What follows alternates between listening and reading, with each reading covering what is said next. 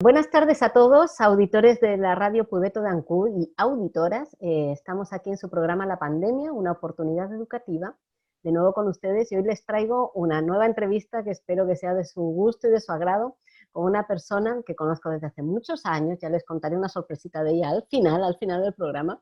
Eh, se llama Tolska Barrientos, es educadora diferencial, magíster en psicología infanto-juvenil en contextos escolares y unido a esto tiene otras habilidades como que es terapeuta floral, las flores de Bach, ustedes las han oído seguro alguna vez, maestra Gendai Reiki, jo, madre, esto luego me cuentas cómo se lee porque no sé si lo he leído bien, eh, pero es maestra Reiki y además es sostenedora y directora del Centro de Recursos Educativos Germina de Quilpué, que es un centro educativo para niños autistas pero van a ver como todo lo que hacen no solo va a servir a otros, de repente a otros centros de este tipo en Chiloé, sino que además nos sirven a todos los demás establecimientos educativos porque hacen cosas muy interesantes. Pero primero darte la, la bienvenida, Tolska, bienvenida a este programa. ¿Cómo estás?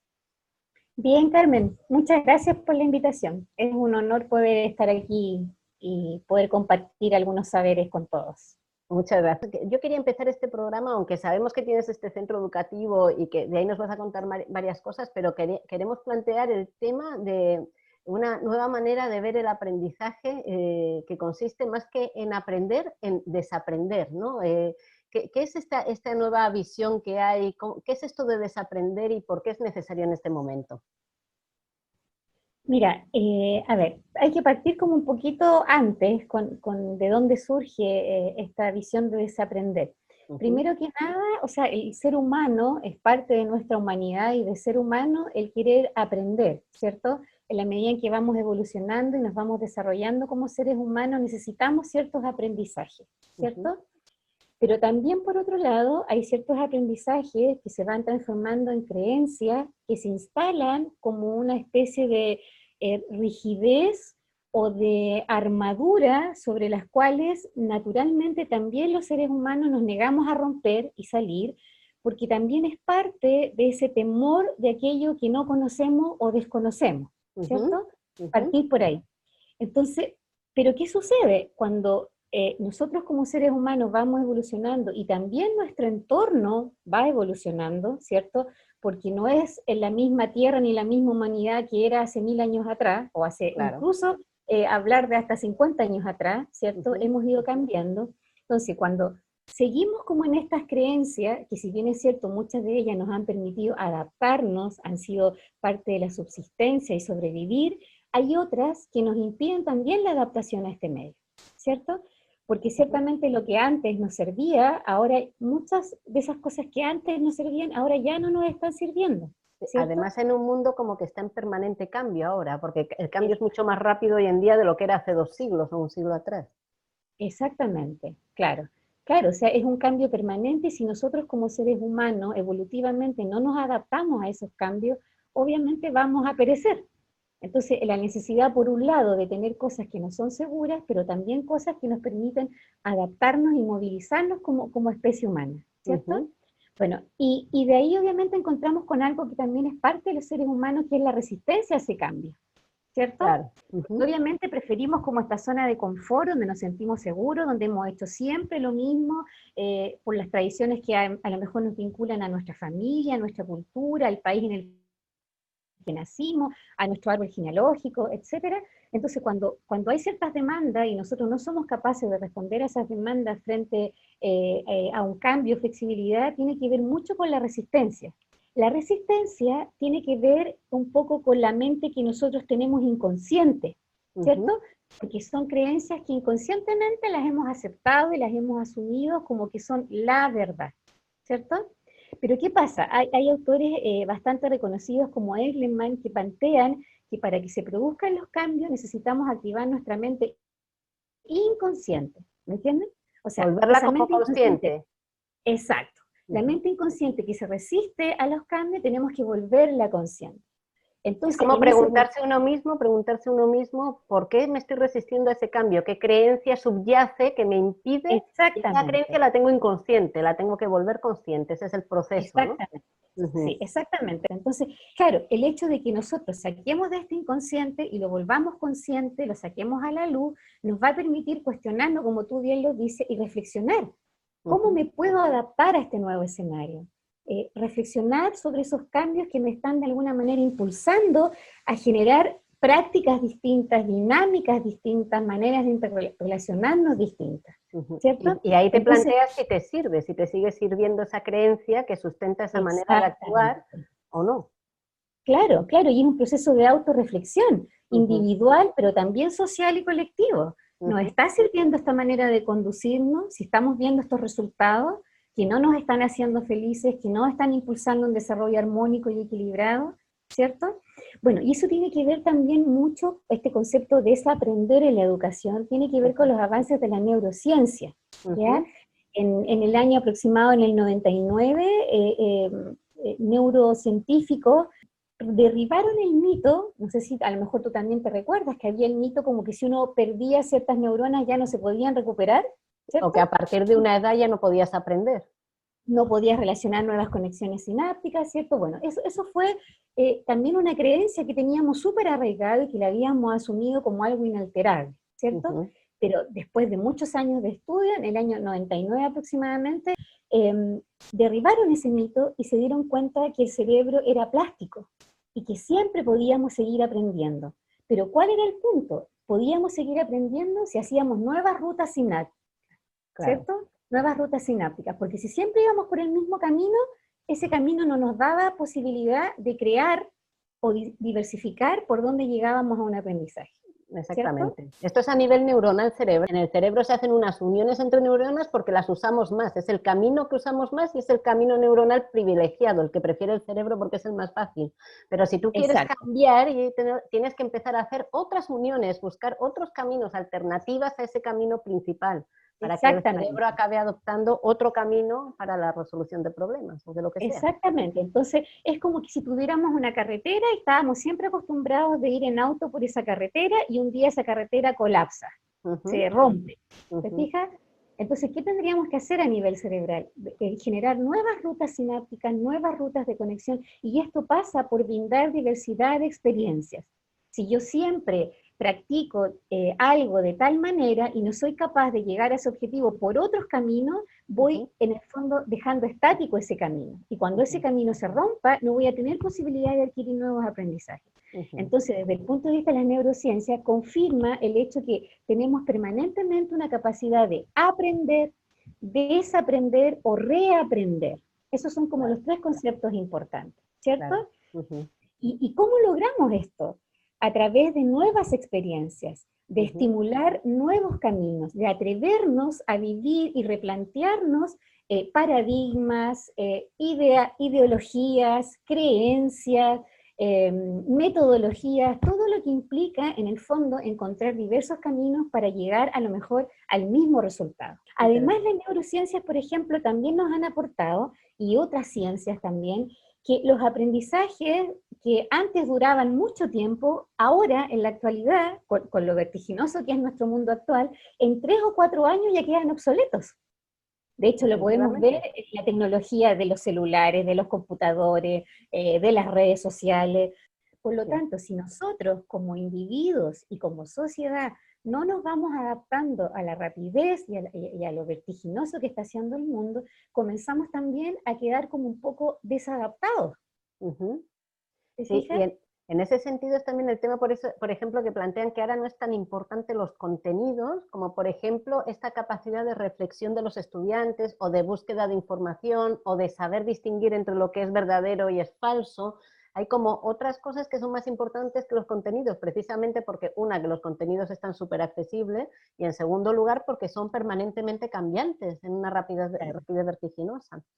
Eh, pero un tema que quiero que no se nos olvide, porque a lo mejor la gente que nos está oyendo, los auditores no tienen claro, es el tema de la zona de confort. Porque uno puede pensar que la zona de confort es un sitio donde estoy cómoda, y porque si estoy cómoda voy a tener que salir de la zona de confort. Pero más que la zona de confort, más que un sitio donde estoy cómoda, es un sitio conocido. Es como que no quiero salir de lo conocido. Y si, logro salir de lo conocido, eso me va a incomodar. Entonces, pero es la posibilidad que tengo de conocer otras cosas. Claro. Claro, es como una oportunidad también. A veces hay situaciones, por ejemplo, como esta actual pandemia, que no, nos eh, obligó, nos forzó de alguna manera como humanidad a, replantearnos ciertas cosas que, veníamos haciendo, eh, a reaprender otras formas, a reorganizarnos como familia, como sociedad, como escuela, de otra forma, y a incorporar cosas que nosotros hasta hace un tiempo atrás, hace medio año atrás, a lo mejor como humanidad, no habíamos visualizado. Claro. Entonces, claro, de alguna manera hay zonas de confort que se nos obligan desde lo externo, por una crisis como esta, eh, por situaciones eh, a veces incluso dramáticas o cambios de vida eh, como muy profundos, pero también hay una zona de confort que nosotros como individuos, como, como seres humanos, con una identidad, con creencias, con sueños, tenemos que constantemente irnos replanteando.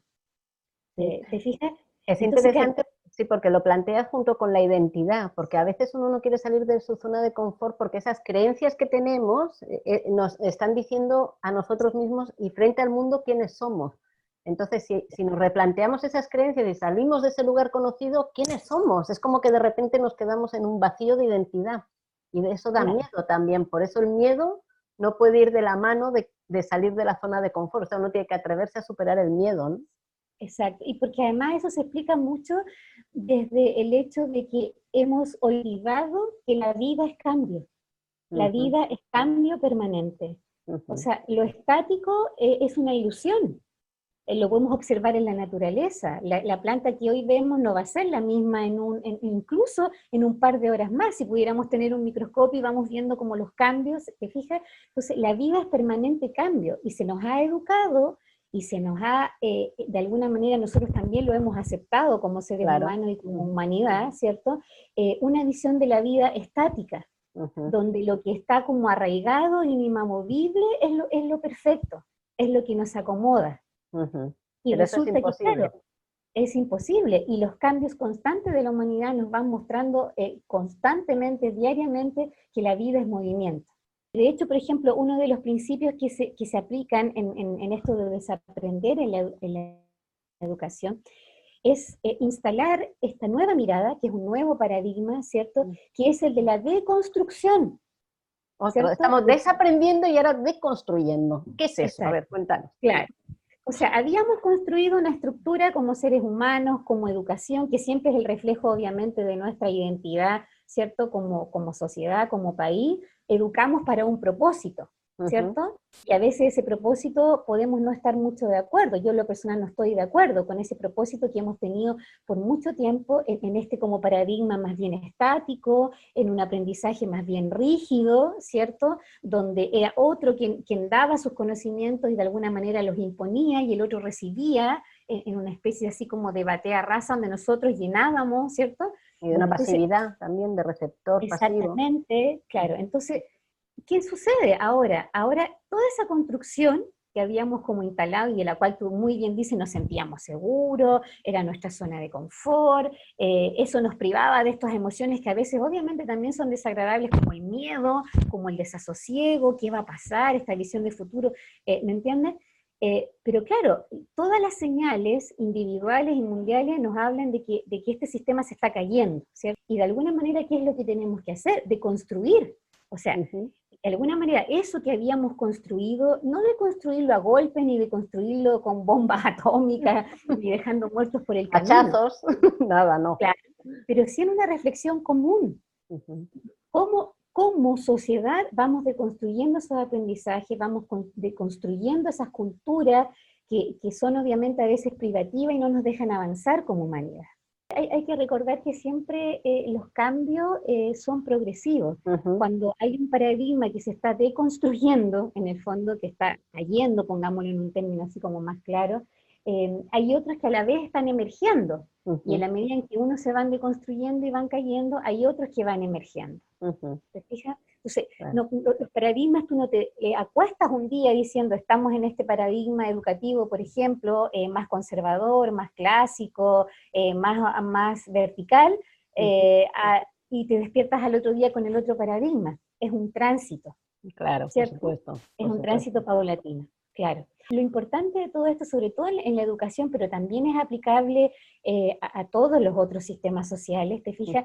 Tiene que ver con el encontrar nuevos caminos y repensar los lugares comunes. Y para eso, obviamente, es la importancia del poder comunicarnos, del poder sacar todos estos temores, porque también es cierto que cuando pasamos de un paradigma a otro eh, es totalmente humano sentir el temor, pero al sacarlo, lo que decía eh, eh, anteriormente, esto de sacarlo desde el inconsciente y ponerlo en un lugar común para que todos podamos conversar y, reflexionar al respecto y abrazar también estos sentires, pero para después convertirlo en una nueva práctica, en una nueva forma de hacer educación, que finalmente es una nueva forma de ser humano, un ser humano mucho más conectado, más reflexivo, ¿cierto? Más intuitivo, utilizando los dos hemisferios. Eso es un poco como el para qué educamos en este nuevo paradigma, ¿no? Porque tú has mencionado como para qué educamos en el antiguo, que tú no estás de acuerdo y ya no, no sientes que sirva, igual que yo, ¿eh? pero ¿para qué educaríamos en este nuevo sistema que todavía está construyéndose, está emergiendo? ¿Cuál sería, según tú, el, objetivo de educar? ¿Para qué educamos, Karen? Para educar ahora tiene que ver con el repensar qué seres humanos queremos tener. Esa es la principal pregunta que nos, tenemos que hacer. ¿Cómo queremos que sea el ser humano que va a salir de, este sistema educativo? Exacto. Queremos que siga siendo el, ser humano anterior, donde no había autocrítica, donde solamente yo recibía y obedecía, donde era una fuerza laboral, esa era la importancia, donde servía un sistema. Eh, ¿me Escasa reflexión, pensamiento crítico escaso. Claro. Entonces, o queremos formar un ser humano, como tú bien dices, con un pensamiento crítico, autorreflexivo, colaborador, en contacto y sintonía, por ejemplo, con el medio ambiente, sintiéndose uno con el medio ambiente, ¿cierto? Desarrollando lo, que se habla también en la neurociencia es que el, paradigma anterior nos desarrolló mucho un hemisferio, el, ¿cierto? El lado masculino, el lado de hacer, el lado de proveer, de ejecutar, y nos desconectó con el otro hemisferio femenino que tiene que ver con la intuición, con la autorreflexión, con el acoger, con el comprender. Con la colaboración. Con la colaboración, ¿cierto? con un sistema educativo que sea amoroso, que deje de lado la competencia, esa palabra amor que cuesta como aplicarla, ¿no? Al sistema educativo, pero ¿qué es? Educar en amor es fundamental, ¿no? Exacto, porque el amor es de lo que somos hechos y, para lo que estamos hechos los seres humanos. Entonces le tememos a la palabra amor, así como a muchas otras palabras, como a la colaboración, le tememos a la, palabra padres involucrados en la educación. lo hablaremos en un rato más, le, tenemos, le tememos a otras palabras como el liderazgo, eh, como la escucha activa, eh, como dejar los egos de lado, ¿me entiendes? Hay muchas palabras que les tememos, porque también son las creencias, volvemos al tema que, que, partimos, son creencias que nos han instalado, que cuando, si colocamos la palabra amor en la educación, hay un sesgo como que no va a ser de calidad, como que se está desperfilando en algún sentido. ¿Cierto? Pero educar en el amor, lo fundamental, como ya, bueno, lo han dicho muchos expertos, pero sobre todo Maturana, del cual yo soy como Em, es como de alguna manera una guía importante con la cual nos formamos en, la universidad donde yo estudié, tiene que ver con eso, con el, amor pasa por vincularse con un otro que es un legítimo otro para uno mismo, con sus historias, con su vida, con su familia, con sus capacidades, con las fortalezas, con las debilidades. Entonces, cuando nos vinculamos con el otro a través de, considerarlo un legítimo otro, podemos crear espacios de mayor aprendizaje, de mayor contención, de mayor creatividad y de mayor proyección. Pero si nos vinculamos con un otro desde la crítica, desde el juicio, desde lo que no sabe, desde, la competencia, de, ¿eh? así como que fuera un enemigo. Claro. Exactamente. Pero mira, ahora, que has mencionado esos temas tan interesantes, Tosca, porque eh, en Germina, que es el centro educativo donde tú trabajas, eh, tenéis cuatro pilares que me encantaron y me gustaría que entráramos en ellos, que son por un lado la familia, ya hablaremos del tema de los padres que mencionabas, el trabajo en equipo, la diversidad y generar vínculos afectivos. Entonces, me gustaría que tratáramos esos temitas un poquito, porque son muy interesantes. ¿Cómo es el tema de la familia como pilar? ¿Qué papel tenemos los padres? ¿Y cómo lo, cómo lo trabajáis vosotros? Voy a dejar el tema de los padres como hacia un poquito más hacia el final, ¿Ya? podemos meter en otro tipo de conversación. Pero bueno, el, pilar que tú me mencionabas, el, el número dos, que tiene que ver con el trabajo en equipo o trabajo colaborativo, es volver un poco a, lo anterior. O sea, cuando, cuando nosotros planteamos un espacio educativo donde consideramos a todos los otros como importantes y necesarios para ir construyendo diariamente, ¿cierto?, una comunidad educativa, necesitamos trabajar colaborativamente. necesitamos compartir ideas, necesitamos reflexionar juntos, necesitamos también eh, tener cierto sentido de, diverger. O sea, si el otro no opina lo mismo que yo, está bien. ¿Por qué va a ser malo que el otro no opine lo mismo que yo? Pero podemos llegar a un lugar común, ¿cierto?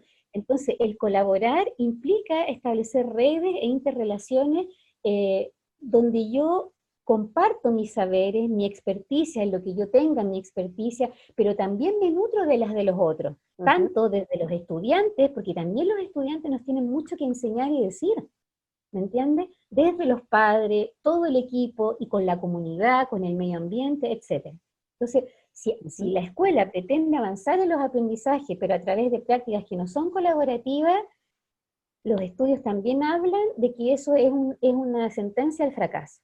No podemos ser una escuela si no colaboramos.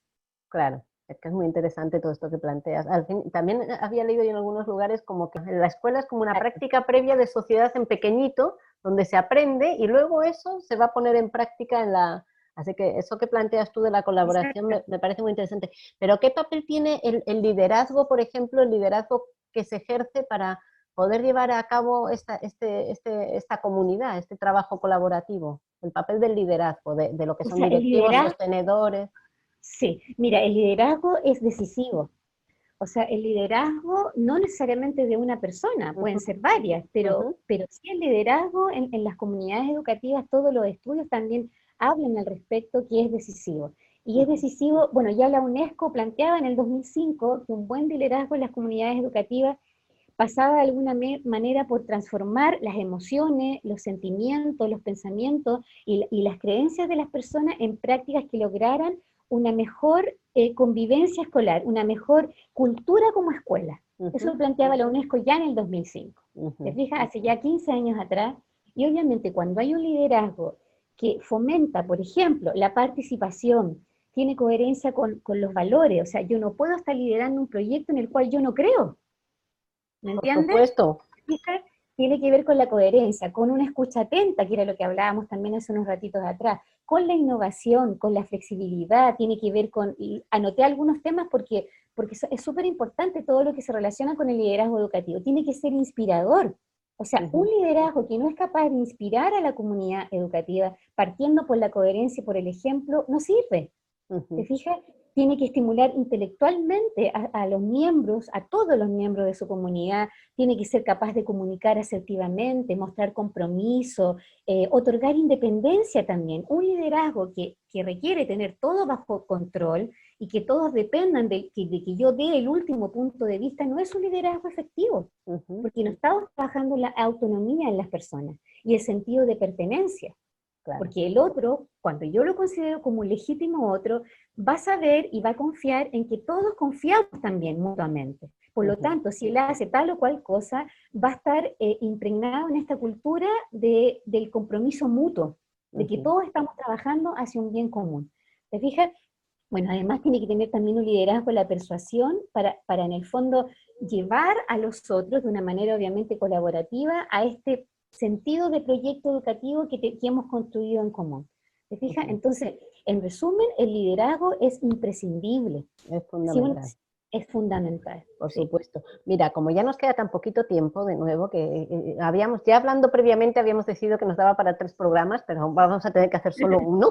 Así que me gustaría que de los cuatro pilares me hablaras también del generar vínculo afectivo, porque con los tiempos de pandemia que estamos viviendo encuentro muy interesante este, bueno, ya estamos que salimos en unos lugares u otros, pero bueno, pero ¿qué es generar vínculos afectivos? ¿Cómo trabajáis ese tema y qué importancia tiene? Mira, eh, eh, poner algo si antes como en perspectiva. También las neurociencias, que, son un aporte invaluable en, este sentido, en, lo que ha sido la educación más moderna, eh, ya se sabe que aquellos cerebros de niños, de personas, ¿cierto?, que aprenden en condiciones de felicidad, ¿cierto?, donde hay un otro que él siente que lo quiere, que lo acepta, que lo contiene, que lo comprende, son cerebros que van a instalar aprendizaje más profundamente y van a ser permanentes para su vida. Todos, todos hemos tenido experiencia de haber aprendido cosas, ya sea en la educación formal, en un colegio, escuela, liceo, o en la vida familiar, de cosas que tuvimos que aprender con, con dolor, con, con, a lo mejor con resistencia, que ha sido una mala experiencia, y probablemente lo único con miedo y probablemente lo único que, nos recordamos de ese, de ese, aprendizaje es la emoción que teníamos al respecto y no lo que aprendimos, ¿cierto? Por lo tanto, eh, cuando tú aprendes en un vínculo de cercanía afectiva con el otro, en un vínculo amoroso, donde efectivamente uno tiene que ser capaz de querer a sus estudiantes, de quererse como equipo, independiente que seamos, seamos amigos o no, pero tiene que haber un vínculo de cariño, los aprendizajes se instalan de una mejor manera. Entonces, eh, un poco nosotros desafiando la mirada que se tenía sobre los niños autistas, que, se, cree, se, cree, y también era una, construcción que tenemos, nos dimos el trabajo de deconstruir, en, nuestro caso, que los, que los chicos con autismo no se vinculaban afectivamente, que no establecían relaciones eh, emocionales con, los, con, con las personas cercanas, nosotros como que le dimos la vuelta y nos dimos cuenta que los niños con autismo son como cualquier niño y que a través del afecto los aprendizajes sí se van a instalar. Entonces, también nos dimos cuenta que ese era un pilar importantísimo. Me parece maravilloso.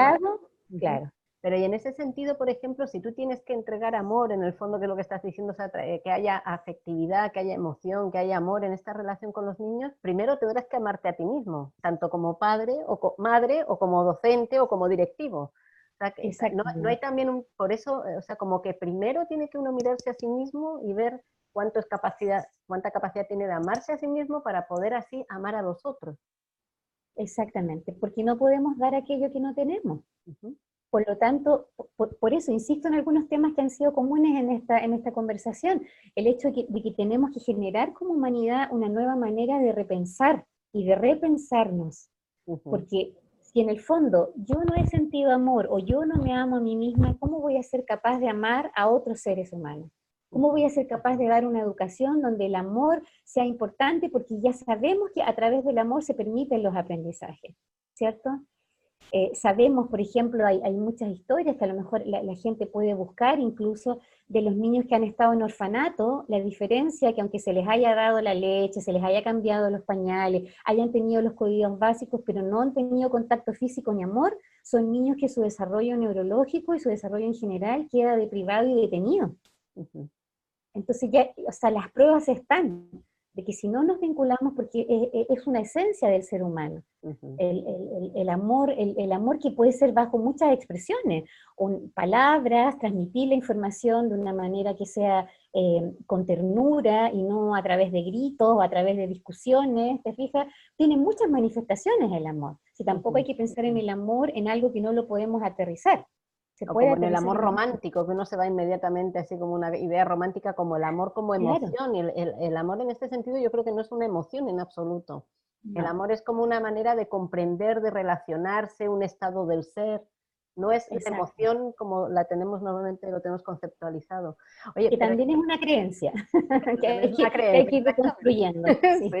Pero mira, porque al hablar de todo esto me, acordé del tema ese que comentaste de cómo los, los, profesores, las profesoras de tu, del establecimiento, o sea, del centro educativo Germina, eh, van felices a trabajar, como que eh, eh, sabemos que en muchos establecimientos hay muchas licencias, hay profesores amargados, no motivados, como que entran en la sala de clases, los niños desmotivados y como que pierden las ganas de trabajar o de ejercer su, su, labor docente. Y sin embargo en el Germina parece que van felices a trabajar, ¿no? Es como este efecto que tiene positivo, este círculo virtuoso donde uno empieza a preguntarse cosas, empieza a deconstruir, empieza a desaprender empieza a amar, a amarse a sí mismo y amar a otros y se produce un cambio total, ¿no? En cuanto a las relaciones internas. Exacto, sí. O sea, tú lo has dicho, lo has dicho perfecto. Lo he dicho todo al final, ¿para qué te estoy entrevistando? Tengo que dejar de hablar. No, no, no, está muy bien, claro. Es que precisamente eso, o sea, cuando hablamos de, de, generar este espacio y esta cultura escolar colaborativa, eh, de, de legitimidad y reconocer al otro, eh, de aceptar las diferencias, pero llegar a, lugares comunes donde podemos construir desde ahí, eh, de no temerle al conflicto. Muchas veces volvemos a instalar el tema del miedo, ¿cierto? Las comunidades educativas, así como la, vida en general de las personas, de la sociedad, sobre todo también la chilena, le tenemos mucho miedo al conflicto, ¿cierto? Preferimos a veces callar, preferimos no decir las cosas, o decirlos de una manera que no se note tanto, que no me vaya a afectar, ¿te fijas? Entonces, pero en un espacio que está basado en estos principios que hemos conversado, en, el colaborar, en el construir eh, lugares comunes de aprendizajes para todos, eh, no existe el miedo, ¿te fijas? Y el miedo es una de las emociones que más nos enferman. Le tengo miedo al jefe, le tengo miedo a que me vayan a despedir, le tengo miedo a lo que van a decir los otros, le tengo miedo, ¿me entiendes? Y miedos y miedos y miedos. Entonces, claro, con el paso de los años, nosotros ya llevamos 12 años como centro, eh, hace poco tiempo atrás también reflexionando nos dábamos cuenta de la, poca cantidad de licencias que teníamos. Y en, y en, las reuniones que hacemos comunes con todo el equipo y conversaciones, siempre la pregunta es, ¿cómo están? ¿Cómo se han sentido? ¿Hay algo en lo que podamos trabajar juntos? Entonces, una, una de esas ocasiones, o varias veces, pero en una fue puntual, que nos dimos cuenta de que las profesoras mencionaban que a ellas les gustaba venir a ese espacio. Entonces, algo se debe estar haciendo bien en un espacio donde el amor está puesto en la mesa como principal elemento, que todos vibramos también en esa sintonía y en esa energía y queremos construir este proyecto para nosotros, porque es, agradable ir a un trabajo donde uno le guste ir, ¿cierto? Pero también para los otros, para las otras personas que están, eh, que están participando de ese espacio, como, como, los, como los estudiantes, como las familias. Mm. Bueno, y ahora que has, hablado de los docentes y, de cómo les afecta, pero ¿cómo es el trabajo que dejamos para el final con las familias, con los padres? ¿Cómo, cómo eh, integráis a los padres en esta comunidad educativa y en este colaborar? Mira, eso tampoco se da así como tan espontáneamente, sino es que aquí todo sea maravilla, porque de hecho también ahí tuvimos que deconstruir otra creencia que solemos tener los profesores o los educadores, de que las familias eh, son difíciles para poder trabajar con ellas, que es un poco complicado, la construcción que de alguna manera ha habitado las escuelas, los espacios educativos. Entonces se fue haciendo un trabajo progresivo. Entonces cuando eh, te comentaba que habitualmente nosotros eh, y muy a menudo hacemos jornadas de profesores por obligación también, pero también por un deseo de, de reunirnos y conversar, eh, veíamos que habían aspectos del, del, trabajo que nosotros queríamos hacer que tenían como un bloqueo, que no podíamos avanzar en, en algunos sentidos. Entonces un día nos sentamos a reflexionar, a construir este espacio entre todos y nos, nos preguntamos, ¿qué, ¿cuáles son aquellos aspectos que ustedes ven que están haciendo que nuestro trabajo sea más difícil? Entonces salió como, como espontáneamente y tampoco sin juicio, o sea, fue recibido, aceptado, digamos, el hecho de que las familias eran una dificultad para, avanzar en este proceso educativo. Sobre todo en nuestra realidad, que las familias en, todos los niveles educativos y espacios educativos tienen que ser importantes, pero sobre todo en nuestro caso, que hay, muchos de los aprendizajes que requieren del intermediario, que es la familia, o el mediador que se vuelve la familia. Claro. ¿Cierto? Entonces, ya, pero ¿qué es lo que aquello de las familias que, que, nos está, lo, lo, aceptamos ya, la familia? Pero, pero ¿desde cuándo pasamos desde esa queja y desde esa crítica? Y ahí hacemos el, el desaprender de construir y construir algo nuevo. ¿Te fijas? En ese ejercicio, ¿cierto? Y salga del inconsciente, del malestar, incluso de las emociones que como seres humanos podemos tener, y lo planteamos, y cómo construimos desde esta realidad que tenemos. Entonces hizo todo un trabajo de entender por qué la familia, llegamos a la gran conclusión, no te lo podía decir entero porque ahí estaríamos en, en otro programa, pero tenía que ver básicamente con que las familias sentían que sus competencias parentales no estaban a la altura de las necesidades que tenían sus hijos. ¿Te fijas? Entonces nos planteamos la otra pregunta, ¿y por qué las familias sentirán que sus competencias parentales no están a la altura y las convocamos? Ellas fueron, eh, asistieron a reuniones, conversábamos individualmente, en talleres, y porque claro, había aspectos específicos de trabajar más bien con sus hijos con autismo que ellos no conocían, y ahí nos planteamos otra de construcción, y por qué nosotros nos creemos los expertos o los especialistas cuando tenemos a unas familias que también son expertos en sus hijos. Ellos los conocen, sin juzgar, no podíamos jugar esa cultura familiar. Pues también ahí había otra es la familia que tenemos y tenemos que a ellos empoderar. Entonces propusimos un plan a largo plazo que duró alrededor como de cuatro años hasta que después se instaló como una práctica permanente que incluso llevaba el nombre como familia expertos en sus hijos. Entonces se instala la idea en la familia a través de un trabajo metódico, con talleres, de que, de que la familia era importante en nuestro proceso y que ellos eran parte de esta comunidad. Y al día de hoy las familias son incorporadas habitualmente, cuando nosotros trabajamos los objetivos, los trabajamos desde las necesidades de la familia. Eh, las familias eh, son como co coeducadores o coterapeutas también de sus hijos, asisten mensualmente a reuniones donde vamos en conjunto evaluando cómo nos ha ido en este proceso, pero como algo común. Ambos estamos trabajando en eso. No soy yo como profesor que tengo toda la verdad o creo que creer que tengo toda la verdad y le digo a la familia lo que está haciendo mal en ese sentido, ambos vamos a Como ambos vamos avanzando, sí, porque eh, eh, es como que en este sentido estás hablándome de que el centro verdaderamente es, el niño, ¿no? Es como poner en el centro verdaderamente al niño. Entonces ya, nos, ya dejamos de tirarnos la pelota entre que es responsable el profesor o el padre, si somos todos responsables, porque todos somos los adultos que estamos con ese niño como centro, hagamos todo lo mejor posible, ¿no? Muy interesante. Bueno, se nos ha acabado el tiempo, te lo agradezco, pero genial, me, ha encantado la entrevista, me parece que aportas un montón de cosas que van a servir para todo tipo de establecimientos, así que ha sido genial. Y bueno, les tenemos que contar ahora de sorpresa final a los auditores y a las auditoras, que aquí esta persona maravillosa con la que estoy hablando resulta que es mi cuñada, así que ¿eh? sorpresas de la vida, que la vida te trae gente maravillosa sin ni siquiera pedirlo. Así que yo te quiero agradecer un montón tu trabajo, tu falta de miedo, tus ganas de innovar, tu poner de centro al niño y todo el trabajo que haces al respecto. Así que muchas, gracias. De despedida, si quieres decir algo y, ya nos despedimos de los auditores. Sí, solo quería decir algo, una frase muy bonita que es de un premio Nobel francés que se llama André Guibé, que dice, cree los buscadores permanentes de la verdad y duda de aquellos que creen que ya encontraron la verdad. Y creo que ese es como un mensaje que remueve la educación y cuando seguimos siendo buscadores, eh, vamos por un camino de, ser una sociedad mejor y comunidades educativas más amorosas. Bueno, pues nada. Muchas gracias por la invitación. Fue un placer, Carmen. Gracias, gracias a ti.